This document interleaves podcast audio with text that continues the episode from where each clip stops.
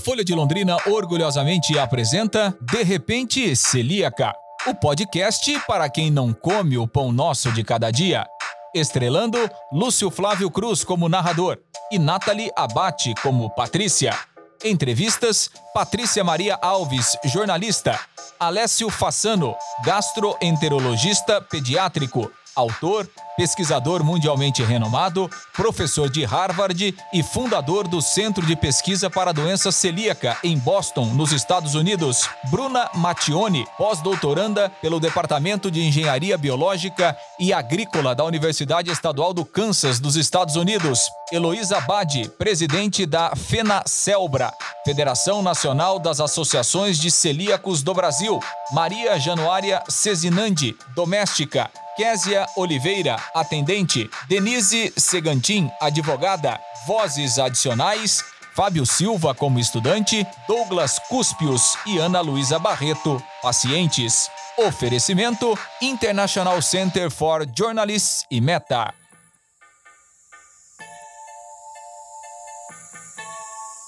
No último episódio, Patrícia busca as origens do glúten e vai até o campo para saber mais sobre as variedades de trigo e como está o cenário da agricultura no Brasil. Espera aí, acho que caímos em uma encruzilhada. Percorrendo toda a cadeia produtiva, não conseguimos respostas objetivas para algumas perguntas, e a principal delas é: será que há solução para a doença celíaca? E aqui retomamos a nossa história. Se você está acompanhando esse podcast junto com a gente, você já não deve estar mais confundindo lactose com glúten, não é mesmo? Mas mesmo assim, vale lembrar que as falas dos profissionais que nós ouviremos nesse podcast são verdadeiras e foram gravadas a partir de entrevistas feitas pela equipe de jornalistas participantes dessa produção as histórias da novela já não condizem tanto com a realidade como nos episódios anteriores. Agora tem a liberdade poética do roteirista. Bom apetite. Hum.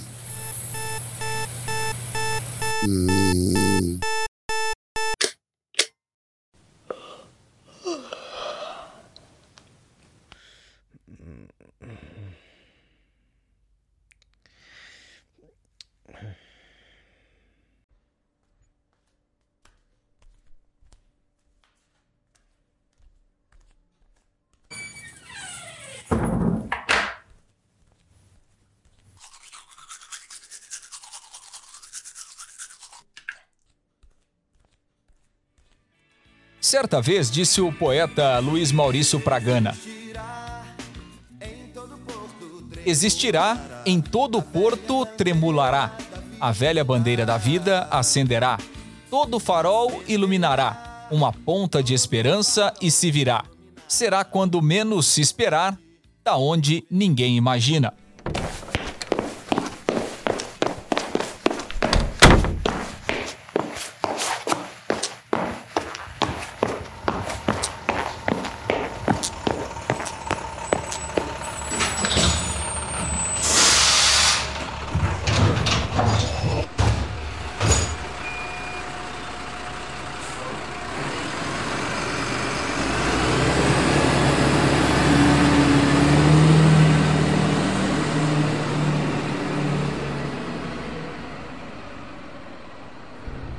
Palavras resumem um pouco do sentimento que domina quem convive com as limitações impostas pela doença celíaca. E diante dessa questão, acho que vale a gente entender agora a história do glúten lá dos primórdios até hoje, dentro do meio científico, para saber se hoje a gente tem alguma pista, ao menos, de qual será o futuro. Não é mesmo, Patrícia? Sim, é disso mesmo que eu estou atrás. Mas antes de ir mais longe, acho que vale recapitular um pouco do que rolou. Eu me chamo Júlio, sou estudante de nutrição e vim aqui para fazer uma entrevista com a Patrícia. Tá o momento que eu vou chamar a Patrícia na redação, tá?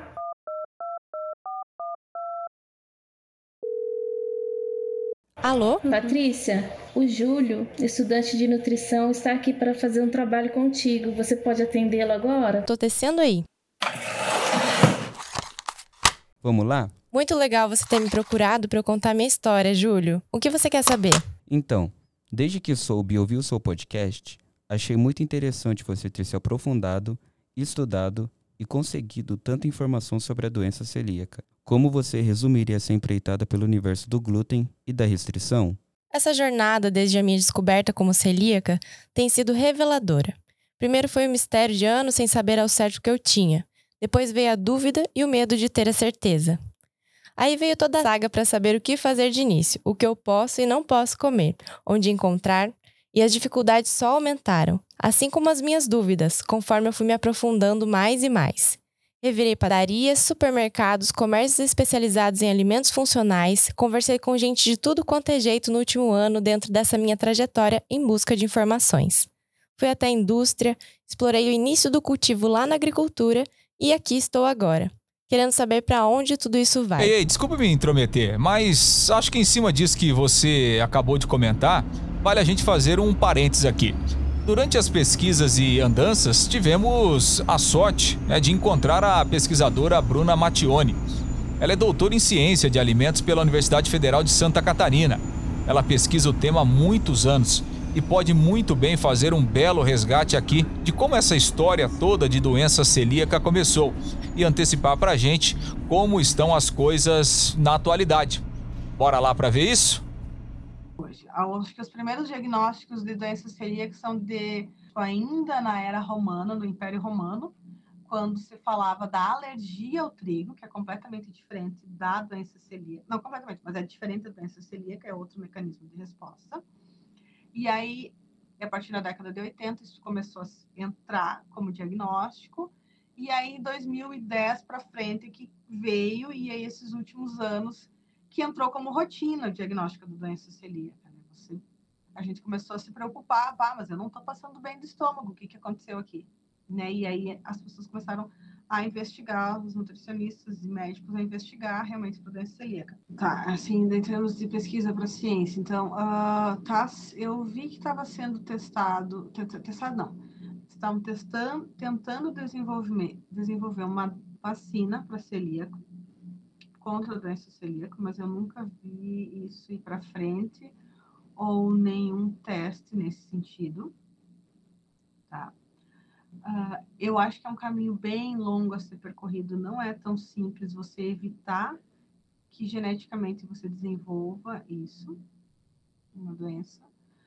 Uh, tem uma corrida, e aqui nos Estados Unidos se vende muito kit enzimático para aumentar a digestibilidade de alimentos e já tem artigos científicos dizendo que ele não é eficiente 100%. Ele tem uma eficiência, então você tem, assim como você tem enzima para lactose, existe um pool de enzimas para aumentar a digestibilidade de um alimento e que teoricamente poderia auxiliar para quem é celíaco, né? Só que isso não vai eliminar pode ajudar a amenizar os sintomas após você é, consumir produtos com glúten, mas não vai amenizar. Então, já tem, já tem, então já tem o produto no mercado e já tem o artigo, os artigos dizendo não é eficiente.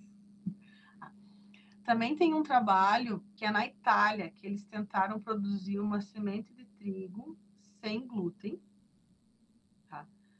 usando micro-ondas. Eu fiz a mesma coisa da minha tese. Tinha bastante glúten ainda, continha muito glúten.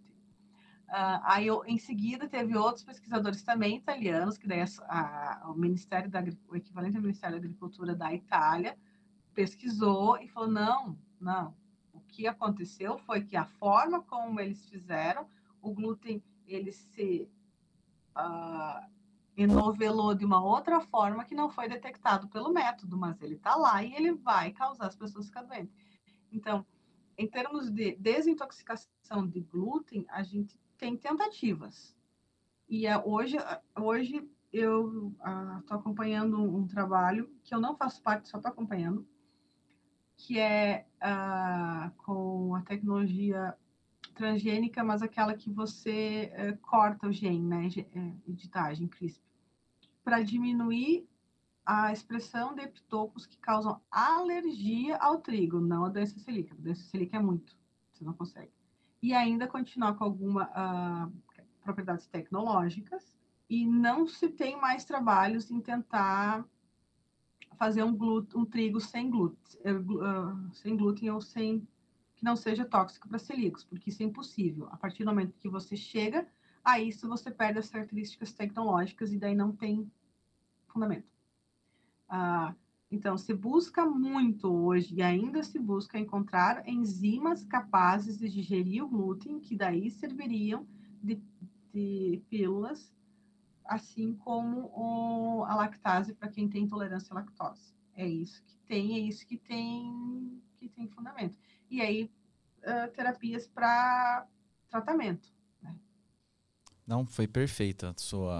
Tem, um trabalho que se falava muito tempo atrás sobre a produção de inibidores de, zon, de, zon, ah, de zonulina, porque a zonulina ela está na, nas proteínas, na, nas células do intestino, elas são ligadas assim, e aí você tem as microvelocidades, e aqui assim você tem proteínas que mantêm as células unidas.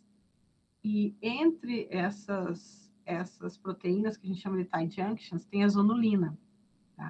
Então, ah, existe, existem alguns trabalhos relacionados a isso, só que não tem nada ah, no mercado ainda. Não vi nada no mercado sobre isso. Muito legal, Patrícia. Na universidade, durante o curso de nutrição, a gente estuda a doença celíaca e os alimentos que contêm glúten. Mas a sua experiência de viver e ter conhecido o universo cheio de outras pessoas que também convivem com a restrição alimentar é única. Teve algum entrevistado em especial que trouxe insights e mais dados atuais relacionados a tudo isso que nós conversamos? Olha, Júlia, é difícil escolher apenas um, porque são várias facetas diferentes do mesmo tema e todas são importantes e complementares. Mas, de acordo com esse recorte que você me perguntou, acho que a entrevista com Alessio Fazano foi incrível. Ele é conhecido no mundo inteiro pelos livros que publicou, artigos científicos que desenvolveu, é médico, professor em Harvard e fundador do Centro de Pesquisa para a Doença Celíaca, em Boston, nos Estados Unidos. O mais bacana foi ver como ele se interessou em participar do meu podcast e sentir como apoiar iniciativas de conscientização, informação de qualidade e apoio como esta são importantes para ele, sabe? Que legal! E o que ele disse sobre respostas da ciência, medicina e indústria farmacêutica para a doença celíaca? Aqui é um ponto crucial deste último episódio e nem deixamos para o final, que é para não matar vocês de curiosidade, quer dizer, para não me deixar mais ansioso ainda. In 2005, there were zero, zero studies on any treatment for celiac disease. Now we are talking about more than 400 that have been done or in the course of action, trying to exploit, you know, several possible targets of intervention. That's another peculiarity about celiac disease, compared to other chronic inflammatory diseases like diabetes, Crohn's disease, multiple sclerosis, we know a great deal of the pathogenesis of celiac disease, and therefore we have several points in which you can intervene therapeutically to stop that chain of events that leads to the intestinal damage that characterizes celiac disease.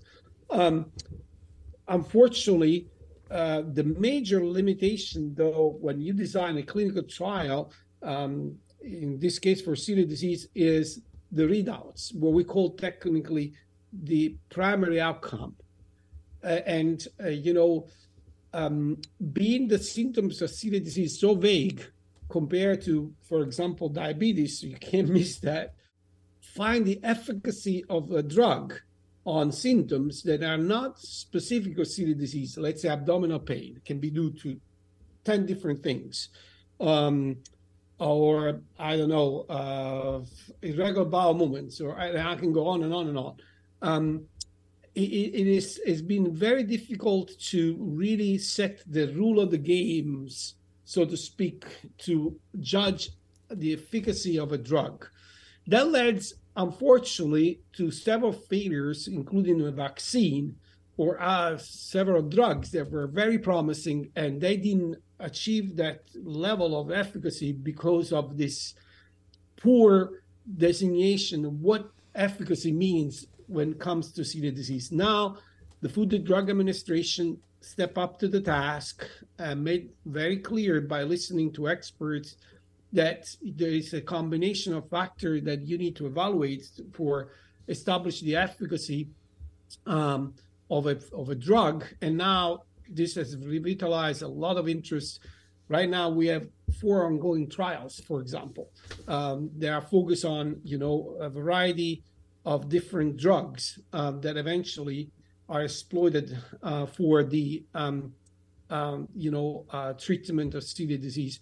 Um, I, I, think that, again, while at the beginning, these trials were mainly driven by small companies, uh, startup companies that, of course, have the risk to fail because they don't have the, the means to run these large trials. Now there are heavy eaters, in other words, big pharma. They are doing these trials. So um, I, I, I, believe that, again, um, uh, the, the, the, the efforts to develop a drug for celiac disease is pretty strong. Um, and I think that we will see something, I don't know when, uh, but we will see something in the near future that will be to the gluten-free diet. Em 2005, não havia nenhum estudo sobre a doença celíaca, e, né, sobre isso, sobre qualquer tratamento. E atualmente é, há 400 estudos em andamento. Então, muito possivelmente, é, trabalhando essa questão da interação, da contaminação. É uma coisa é, delicada na doença celíaca é porque uma, um dos sintomas mais comuns é a dor abdominal e ela, e ela pode ser um sintoma de várias doenças, né? Várias coisas. Então, é, é difícil é, você ter um diagnóstico rápido dessa doença, né? Porque os sintomas podem se confundir. Mas é, tudo está se encaminhando para que em breve tenhamos vacinas e remédios mais promissores. É, é importante citar também que antigamente é, eram pequenas empresas, né, pequenas indústrias farmacêuticas que estavam se dedicando a esse a esse trabalho. E agora nós já temos grandes redes, né, grandes indústrias farmacêuticas que estão envolvidas nesse processo. Então, a tendência é que realmente no futuro próximo a gente já tenha né, a, a vacina e remédios mais eficientes para lidar com essa doença. A dificuldade de se saber quais seriam os gatilhos que que fariam com que a pessoa desenvolvesse a doença é um empecilho para uma vacina? Uh, you know, again, there are several techniques. They are, you know, considered. The vaccine, of course, is the most desirable and the holy grail because it will be an approach in which you reprogram the immune system to not react when gluten comes in your body, and therefore will give you the opportunity forever to go back on a regular diet if the question is, is this doable? Absolutely. But if the follow up question is, how soon we will see this? This probably will be the last thing that will materialize because it's extremely complicated. And it's much more complicated than developing drugs, for example, that together with the gluten free diet will allow you to be protected as like a safety net by cross contamination. That is not trivial in terms of quality of life, so that you can travel go out dining, you know, go with friends without that, you know, constant focus and anxiety if they're, you know, preparing a meal that, you know, is appropriate for you or not. Because, you know, as you teach me, cross contamination that is something that definitely can affect, you know, in a negative way, you know, your, your body and therefore your quality of life mainly happen when you're outside your household. You know what you're doing home once you learn about the gluten-free diet. And having a safety net, a pill that you can take before eating when you go out, that would be that would be superb. Again, the, the holy grail, it's, it's a vaccine, but that would take much longer, in my opinion. É, a vacina é algo desejável porque ela tem como reprogramar esse novo sistema para não reagir né, à, à, presença do glúten. Uh, mas sim, é, a questão do gatilho é, envolve todo esse processo, né? Mas acreditamos que com a vacina isso seja possível, seja viável é, lidar com essa doença de uma forma é, é, mais tranquila, né? É, e também, mais uma vez, eu volto a falar da questão da, da de você se alimentar de alimentos de, com contaminação cruzada, né? Isso pode afetar muito o tratamento. E isso é algo que a gente tem que estar atento porque mesmo com a vacina, a gente tenha que continuar cuidando da alimentação. Opa, desculpa atrapalhar, mas eu preciso fazer esse breve jabá. Você sabia que dá para ajudar esse podcast na plataforma do Apoia-se? Isso mesmo, acessando apoia.se barra de repente celíaca, você consegue desfrutar de recompensas incríveis e sem glúten. Por que você não vai lá dar um confere, hein? Lógico que a gente colocou o link na descrição para facilitar. Fui!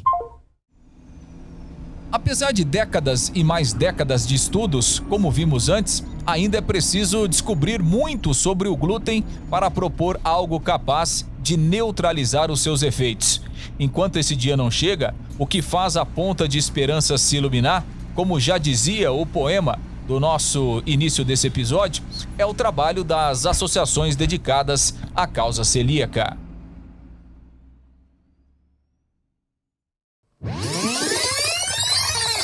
Não é bem desse jeito que a coisa acontece.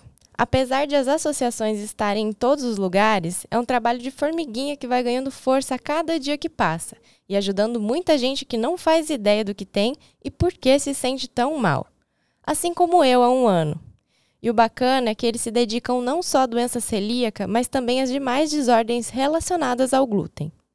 Tive o prazer de conversar com a Heloísa Bade, a presidente da Fena Celbra, que além de dirigente também é celíaca. Ela explicou como é realizado o trabalho da federação e das associações que fazem parte dela. Heloísa, conta para mim primeiro um pouquinho da sua história. Como você, você é celíaca? Sim, sim. Eu sou celíaca, diagnosticada há 18 anos já. 18 anos então, já? Eu estou há 18 anos já fazendo a dieta isenta de glúten, né? Uhum. E além de mim, tenho mais dois irmãos celíacos e o meu filho mais velho, de 15 anos, também é celíaco. Tem uma, uma família bem grande de, de celíacos aqui. E isso te motivou a entrar nessa luta da, da federação? Com certeza. Muito antes da federação, né? A federação ela, ela existe a partir de 2006.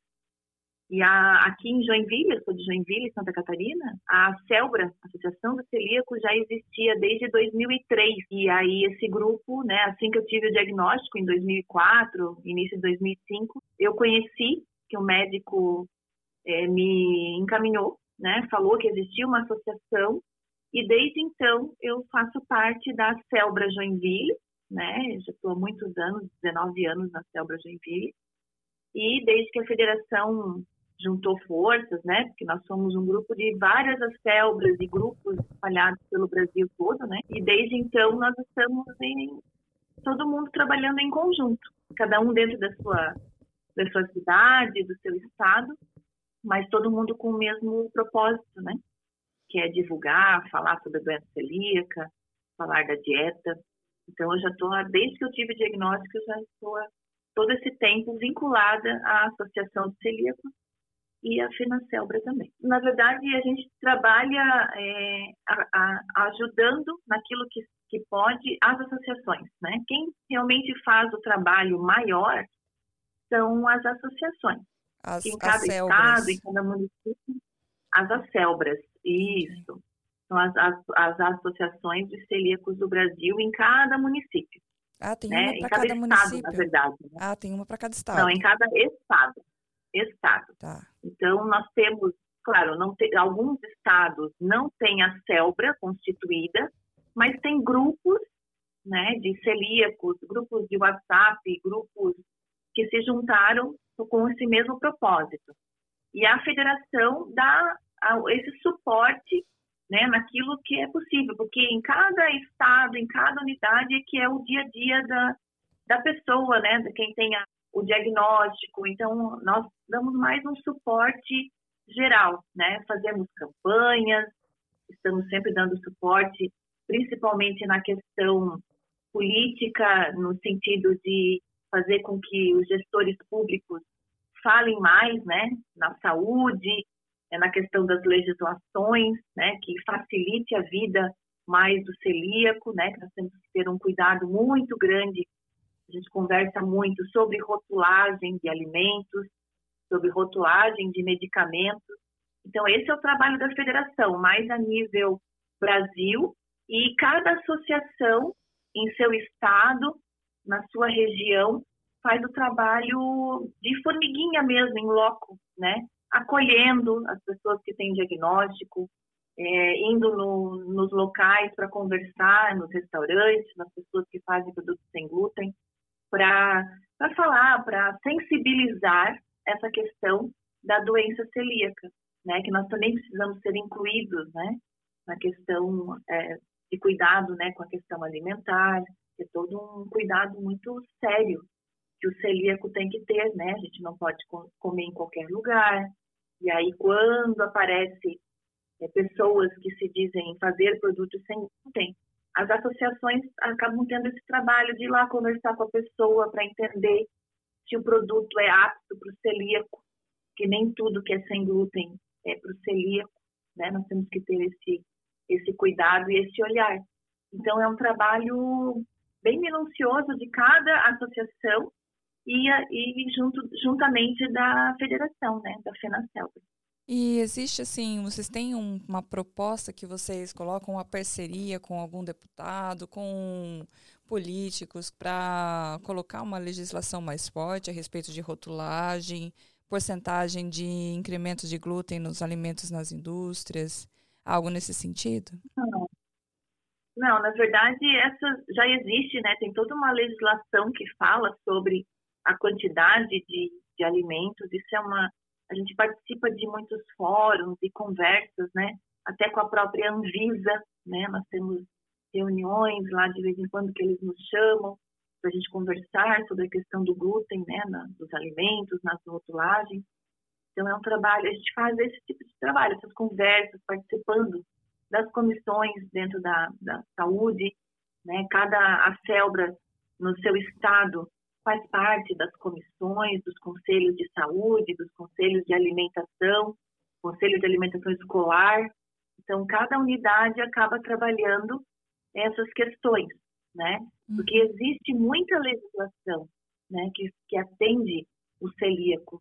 E aí, nós, mas o, o problema é fazer com que essas legislações sejam cumpridas. E aí é onde entra a federação. Conhecidas e né? cumpridas, né?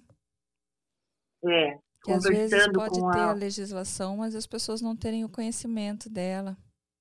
Isso, é. Por isso que, se a gente for olhar, é, muitas vezes, assim, em cada estado do, do, Brasil acaba tendo um foco melhor, que a gente consegue falar melhor aqui dentro do nosso estado ou aqui dentro do município, com as legislações do município, porque nós estamos aqui no dia a dia, é mais fácil. O acesso daqui de, de baixo para cima, ele é um pouco mais fácil do que lá de cima, do que a gente conseguir direto, né? O acesso uhum. em Brasília, vamos dizer assim. Então, a gente consegue muita coisa, já conseguiu muita coisa, né? Principalmente com a questão da lei da rotulagem, né? Que é uma, uma lei recente que que olhou, né, para as questões da, a, alergênicas de uma maneira geral e a doença celíaca também foi é, englobada nessa questão, né? Então, tem que ter os informes dentro do, da rotulagem os avisos de que se contém ou não contém glúten, né? E, e a, além disso, alérgicos pode conter traços de. Então a gente tem uma melhora bem grande. Isso é um trabalho das acelbras e da, da FENACELBRA, né? Sempre que que é que a gente verifica que está tendo uma reunião lá no Conselho de Saúde a nível Brasília, a gente tenta participar dessas reuniões como ouvintes, para levar as nossas demandas, né? E mostrar que nós existimos, né? Principalmente, né? Então, a gente faz esse trabalho bem grande e principalmente no mês de maio, que é o mês de conscientização da doença celíaca, aonde o mês todo, no Brasil todo, são muitas ações sendo feitas, né? Em cada acelda, em cada cidade, em cada estado, falando da, da doença celíaca, das desordens relacionadas ao glúten, né? Que não é só doença celíaca, mas sim existem as desordens relacionadas ao glúten. E aí tem um mês específico que é trabalhado demais. E aí cada unidade acaba é, conversando, né? Com a, com a, com a, fazendo publicidade local, no estado. E assim a gente vai sendo mais conhecidos, né? E falando mais sobre o glúten e doença celíaca. É interessante observar que nesta caminhada de Patrícia, para compreender melhor o universo dos celíacos, surgiram também outras pessoas que têm outras desordens alimentares, alergias, intolerâncias, enfim, uma série de complicações que se manifestam quando certos alimentos são consumidos e que afetam a qualidade de vida. Os celíacos não estão sozinhos nesta.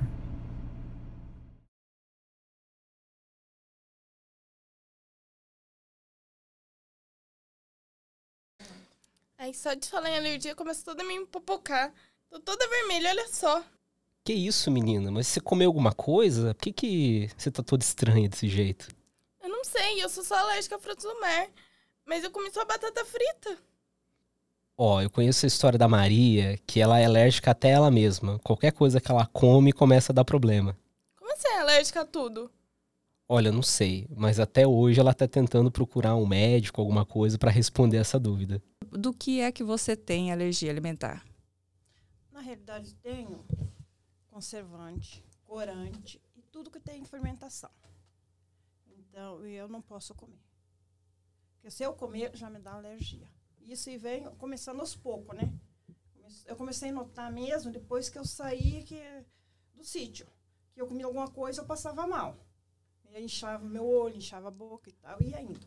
Daí, acho que com o tempo mais, eu comendo alguma coisa, remédio, eu não posso tomar remédio, eu não posso usar maquiagem, eu não posso usar tinta no cabelo. Por isso que eu não pinto meu cabelo. Maria do céu. E você já fez exame de tudo? Eu já fiz exame, eu fiz um exame, inclusive, sabe, super caro, paguei os exames caro, consulta caro, que eu ganhei até das minhas patroas, né? Os exames, um deu um exame, outro deu a consulta. E simplesmente eu cheguei lá e contei a minha reação para a mulher, a doutora. Ela olhou para mim, depois que ela fez os exames, falou que era alérgica a poeira, essas coisas. Falou que é impossível uma pessoa que tinha esse tipo de doença. Que agora que me desse, era para me vir ali. Eu falei, se eu sair da minha casa, ou da onde eu tô, numa hora de uma reação dessa, se vir para te mostrar como é que eu tô, eu já morri, porque eu tenho que tomar um antialérgico assim que começar. Começa e... no olho, assim, legalmente o olho, e já falta de ar. Só que no começo era só inchaço aqui. Daí depois, não, eu senti que me, fech, me fechava é onde que eu tenho medo. E pelo SUS eu não consegui consulta. Já fizeram teste para você de, de doença celíaca? Não. Pelo SUS eu não consegui uma dermatologista. Eu só quando fiz foi particular. E você consultou sempre por alergia a, ao toque, né? Como se fosse alergia de toque. Não, essa que eu fui, o ela me falou que era isso, que era poeira, não sei o quê e que não existia esse tipo de coisa. Só que do, do médico do SUS nunca veio a consulta para mim, então eu nunca consultei. Realmente, fiz uns exames bem profundo, tudo com um especialista, não. Ela Só não acreditou que era uma Ela não acreditou alergia que era uma alergia. E quem, alimentar. Então, foi a outra minha patroa lá que me deu, a Cecília que me deu um exame, porque eu tenho a foto ali do dia que eu passei mal, que foi simplesmente assim, um bolo simples que eu comi. Na casa da minha comadre eu passei mal. Daí eu falei, eu não vou amanhã que eu tô alérgica. Daí quando deu minha horário que eu fui trabalhar, ela já me já tá com a consulta marcada para mim. Para mim ir, porque ela ficou com muito medo, né? Mas foi um bolo caseiro. E daí depois que me deu, todo mundo comeu, ninguém fez nada. Eu, eu perguntei para a pessoa que fez, a coitadinha. Ela falou assim: mas falei, o leite, pode ser o leite, o fermento vencido. Ela falou: não, a única coisa que estava vencida era farinha. Fazia uns 15 dias que venceu e eu fiz o bolo. Todo mundo comeu, beleza, tranquilo. Eu comi, passei mal um pedacinho do mundo. Mas era farinha, tudo bem, mas tem coisas que eu como e eu não posso. Chopp mesmo esses dias atrás, eu tava lá, fui tomar um chopp na casa da minha patroa, que tava lá no Cecília, tava dormindo. Ela apanhou meio, meio copinho assim de chopp. Na metade, ela falou, Maria, tua tá ficando vermelho já.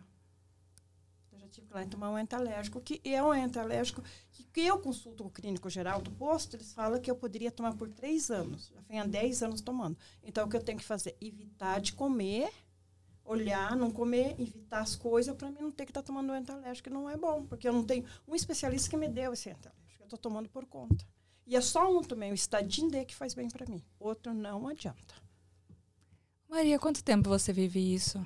Eu vivo isso desde os 20 anos, praticamente. Faz praticamente 30 anos que eu vivo para mais. É para mais 30 anos. A primeira vez que você procurou o médico, você falou, você chegou no posto de saúde? Sim, eu já fui no posto de saúde. Inclusive, uma vez fui no posto de saúde, teve um erro muito grande, porque eu fui consultar o normal E eu tava toda inchada. Daí ela fez uns exames, até coloquei para tomar um soro. Eu expliquei o que que era. Foi quando ela pediu ao dermatologista, que nunca venho. Que sempre tá lá na lista de espera. Até hoje? É. Tá lá, tá na lista de espera, tá na lista de espera. É consulta, não venho. Daí o que que aconteceu? Ela até deu um erro lá, que deu alteração, não sei o quê. Daí eu fui lá, o enfermeiro abriu e falou que eu era diabética. Eu falei, não. Daí a, a enfermeira veio e falou, não, vamos ver com a médica. A médica falou, não, isso eu que estava muito alta é porque ela estava com uma alergia muito forte. Porque lá todo mundo a gente se conhece no posto, a minha sorte. Você não ia dizer que eu tinha uma doença muito... E eu não, fui, não procurei mais também. E depois dessa particular, que é médica de confiança, toda a minha patroa me falou isso, eu não, não fui mais atrás. E o que eu tenho que fazer é evitar de comer. Cura não tem, não adianta. Cura não tem. Isso, isso quanto mais é eu ficar, mais. Tipo assim, eu procuro o meu travesseiro, eu uso uma capa de. Como é que fala? De plástico. Que é aquela. Aquele negocinho de trocar nenê. Daquele lá que é meu travesseiro. Daí eu ponho um lençol em cima. E aquele lençol eu sei que amanhã eu posso lavar. Minhas cobertas eu lavo toda semana. Tipo assim, eu durmo mais sentada que deitada, porque muita falta de ar. E acho que isso estava causando muito no meu pulmão, sabe? Muita falta de ar. Eu sinto muita falta de ar. Nossa, que complicado. Me fez lembrar da história de um primo meu. Ele é intolerante a glúten, lactose. Só que o mais engraçado, o trágico, é que ele só tem três aninhos. Então imagina você ter que lidar com isso, né? Desde que você é pequenininho, vendo as crianças mais velhas, ou de mais ou menos a mesma idade, que podem comer algo que ele não pode. Tipo, ele não pode comer um simples pão de queijo, porque ele já chega a inchar, passar mal. Tipo a Maria, sabe? É muito difícil ter que lidar com essa doença, né? Ainda mais descobrindo o celíaco, né? Tão novo. É dureza mesmo.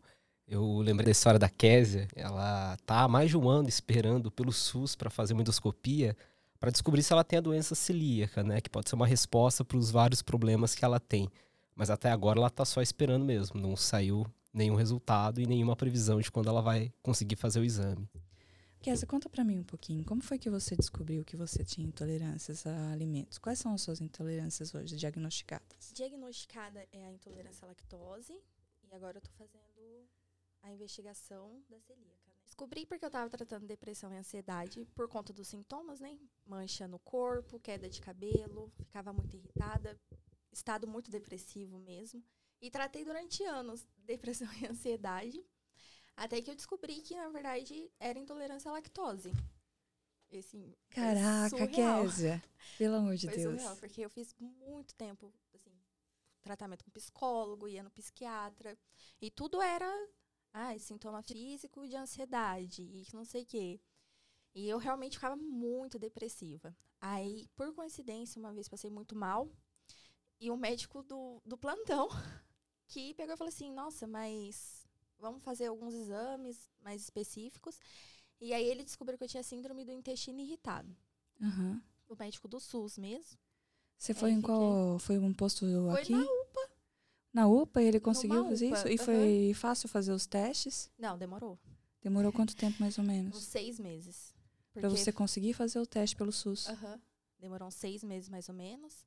Porque eu já fazia tratamento pelo SUS, né? O tra- meu tratamento psiquiátrico é pelo SUS, porque eu continuo, porque acabei ficando um pouco dependente de remédio, mas aí entra realmente uma questão psicológica. Só que 80% dos meus sintomas era por questão de intolerância à lactose, essa síndrome do intestino irritado e essa questão celíaca, que eu não sabia que existia. Assim, Você ficou sabendo como? por causa do médico mesmo. Quando Que foi que ele te ele falou começou a isso? questionar. Ele começou a questionar É. recentemente ou Não, tem o quê? Uns oito meses, mais ou menos. oito meses? É, no começo do ano que eu comecei a passar muito mal, mesmo com dieta. E aí eu comecei a perder peso. E aí, muita anemia constante, assim, inclusive... É, os sintomas muito parecidos comigo. Há duas semanas atrás, inclusive, fui parar no hospital com a queda de pressão muito alta, assim, tipo, a pressão caiu muito. Fui duas vezes pro hospital, de madrugada, passando Nossa, eu mal. tô me reconhecendo demais essa É, história. Aí eu tô até toda roxa aqui de exame que eu fiz, que aí o médico virou e falou assim, ah, você tá com anemia. E aí, é, não sabia que fosse tão grave, pra ser sincera. Assim, a intolerância à lactose, eu achei que era bem mais tranquilo. Eu falei assim, ah, tá bom, só não vou poder comer. E quando eu comer, tomo um remedinho aqui que vai melhorar. E não foi bem, assim, pra dormir... Nossa, eu já sei. Quando eu quero comer alguma coisa, eu vou lá e como. Aí eu já sei, assim. Eu falei assim, nossa, que arrependimento. Né? Bate um arrependimento posterior, assim, na dor. Aí esse descobri, né? Nessa semana passada que fui no médico. E ele falou pra mim uma coisa muito interessante. Eu não imaginava que fosse assim, né? Por exemplo, é, o nosso intestino, ele é forte. Ele falou assim, seu intestino é forte. Isso não significa que o que você tá comendo não tá fazendo mal pra ele. Tá machucando ele lá, só que ele tá Ele aguentando. tá aguentando. É. Aí ele pegou e falou assim, só que vai chegar uma hora que ele não vai aguentar. E aí é que volta os sintomas físicos, né? É Pra mim, o verdade. que mais me incomoda e me machuca mesmo é o enjoo e vomitar, porque assim, aí eu passo dois, três dias sem conseguir comer. É, aí começa a irritabilidade, É. aí você fica assim, e é. E afetou tudo na minha vida, assim, tudo no meu corpo, né? Casos como o de Maria e Késia são muito mais comuns do que a gente imagina, e elas nem entram nas estatísticas. Como a história da Denise Segantin. Eu sofro de enxaqueca desde criança. E assim, a minha mãe e meu pai já fizeram todos os exames da face da terra para tentar descobrir o que que era essa enxaqueca. Eu já fiz tomografia, ressonância, eletro, antigamente só existia isso, né? E antigamente eu fazia até umas sessões de relaxamento, porque eles falaram que é, falavam que era dor de cabeça tensional e tal, sabe? E aí depois de adulta, o neurologista falou que depois de vários exames de novo, né, ele falava que a minha enxaqueca era uma enxaqueca primária, que não tinha causa e nem e nem cura, que eu ia sofrer isso com isso pro resto da vida. E aí me conformei e fui atrás de tomar remédio, tomar, to- tomava assim tupiramato, né, até que achei um remédio para enxaqueca, que era tupiramato, que é um remédio de uso contínuo. E aí veio a pandemia.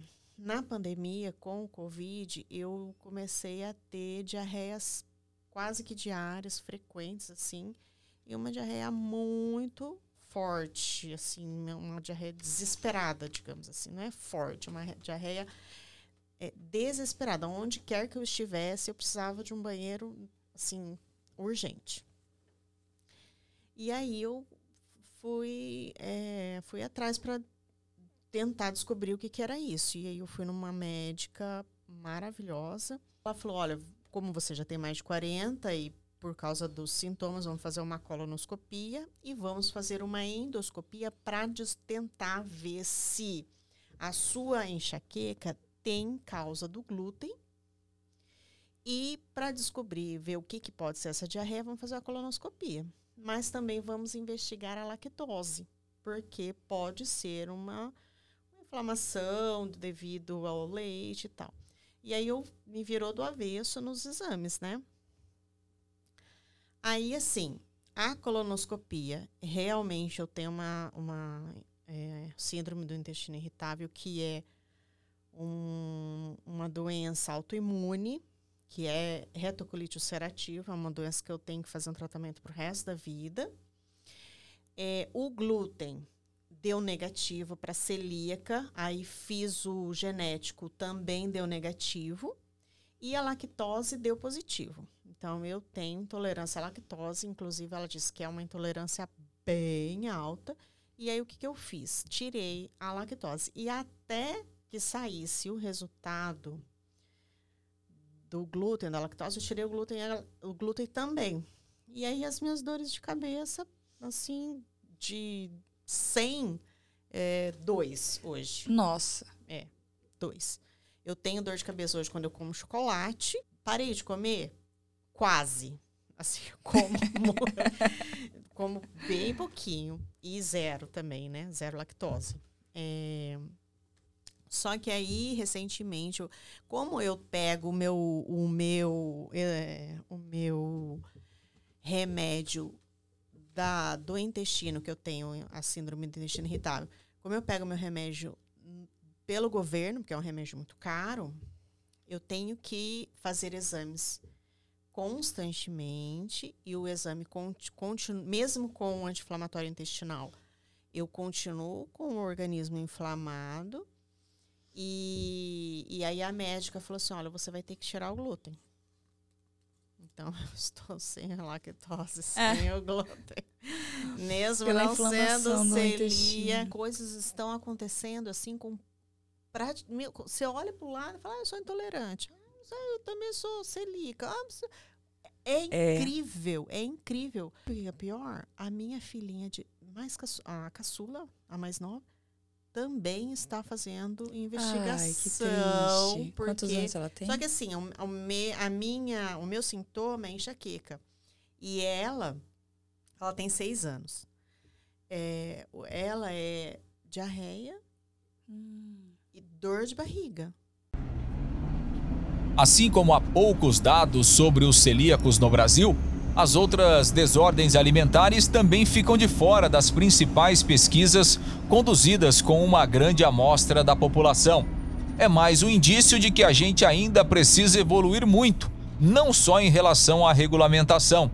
Saber quantos, quem e onde estão essas pessoas já ajudaria muito a estabelecer políticas públicas para dar suporte a milhares que hoje são invisíveis aos olhos da sociedade. Enquanto isso, a troca de informações qualificadas com profissionais especializados e as redes de apoio, como grupos e associações, ainda parecem ser as melhores alternativas para quem necessita de suporte e, na maioria dos casos, nem sabe. Os desafios são grandes e não acabam aqui, mas o nosso podcast, infelizmente, está chegando ao final com este episódio. Não é mesmo, Patrícia? É, mas sinto que estou apenas começando essa batalha. O que me deixa mais tranquila é saber que não estou sozinha nela. Nesse caminho, tenho encontrado muita gente boa que já percorreu e criou as possibilidades de hoje, como Ana Paula, Verônica, Isadora, Sueli, mãe do Miguel, Maria, Denise, Késia, Alessio, Bruna, Aline, Helena, Vanessa, Fernanda, Carol, Heloísa, Fran, a Kelly, e são só alguns nomes dos desbravadores da trilha sem glúten em que vivo hoje. Por enquanto, não temos remédio e nem a cura, mas temos a nós mesmos para informar, educar, ajudar e acolher quem ainda vai se juntar a esse grupo, que cresce, mas se organiza e se motiva para continuar a caminhada.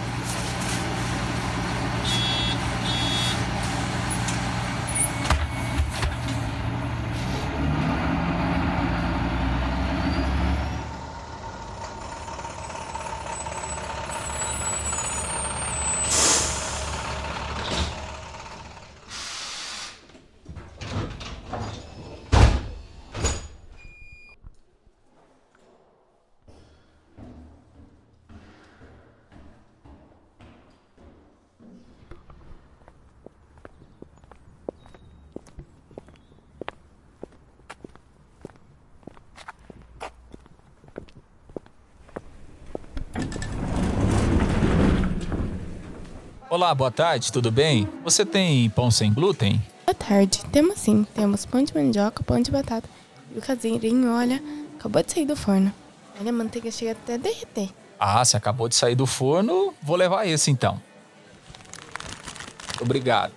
Obrigada, até breve. Se você chegou até aqui, não me custa nada lembrar que todas as descrições de dados, entrevistas com profissionais e informações sobre a doença celíaca são factuais e correspondem com a realidade. A narrativa foi baseada em fatos que aconteceram na minha vida nos anos de 2022 e 2023. O roteiro é adaptado de Teixeira Quintiliano, a produção Marlon Pimentel, design de som Fábio Augusto, Gabriela Bessa e Vinícius Teixeira. O apoio técnico foi de Ana Luísa Barreto e Pamela Destácio. Trilhas sonoras foi feita por inteligência artificial. As artes e todas as ilustrações são do genial artista e grande amigo Rafael Costa, que junto com João Fábio criaram animações para os canais do YouTube e as redes sociais da Folha de Londrina. Folha de Londrina. Não esquece de ir lá conferir.